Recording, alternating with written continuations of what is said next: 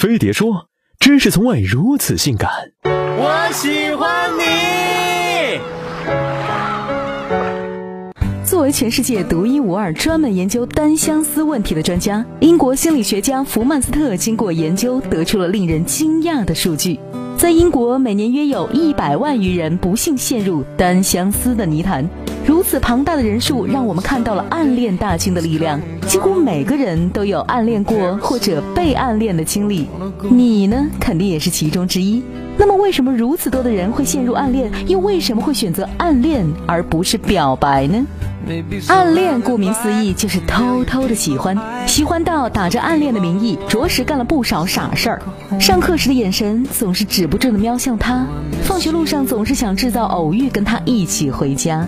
表面上写作业，实际上偷偷给暗恋他写情书的事情，哼，你肯定没少干。当然了，这其中最大的傻事就是暗恋却不敢表白。暗恋不敢表白原因之一，怕影响学业。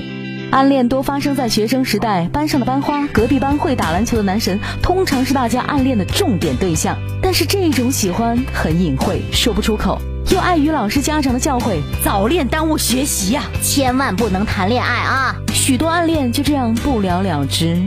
但其实呢，正像网上流行的那句话，耽误学习的不是早恋，是暗恋。上课因为关注他，注意力没办法完全集中，课业下降，每天反复纠结这封情书是送还是不送，导致精神恍惚。这样得不到回应的感情，又累又没有营养，费心费力，而且还影响心情。整个人的情绪随着他起起落落。如果你不想再这样自我折磨，还是选择大胆的表白吧，或许会有意想不到的收获哟。暗恋不敢表白原因之二，怕被拒绝。暗恋的开始充满了浪漫的气息，你暗恋的那个人符合了你对爱情中另一半的大多期望，他就是你理想的恋爱伴侣。你不敢表白呢，怕失败，怕失去你心中最美好的爱情。但是事实上可能并不是这样的。随着时间的推移，由于这种单向的感情几乎没有任何交流，你有可能在美化它，美化这种暗恋的感觉。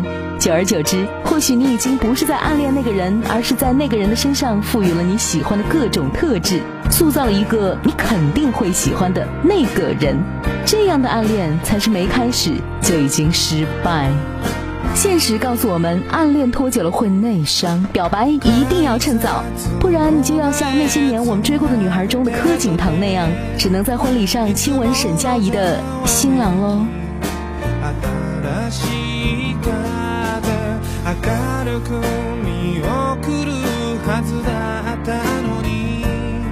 以我要表白为标签，把你的表白与微博或微信飞碟说，也许就会出现在下周五的表白墙上喽。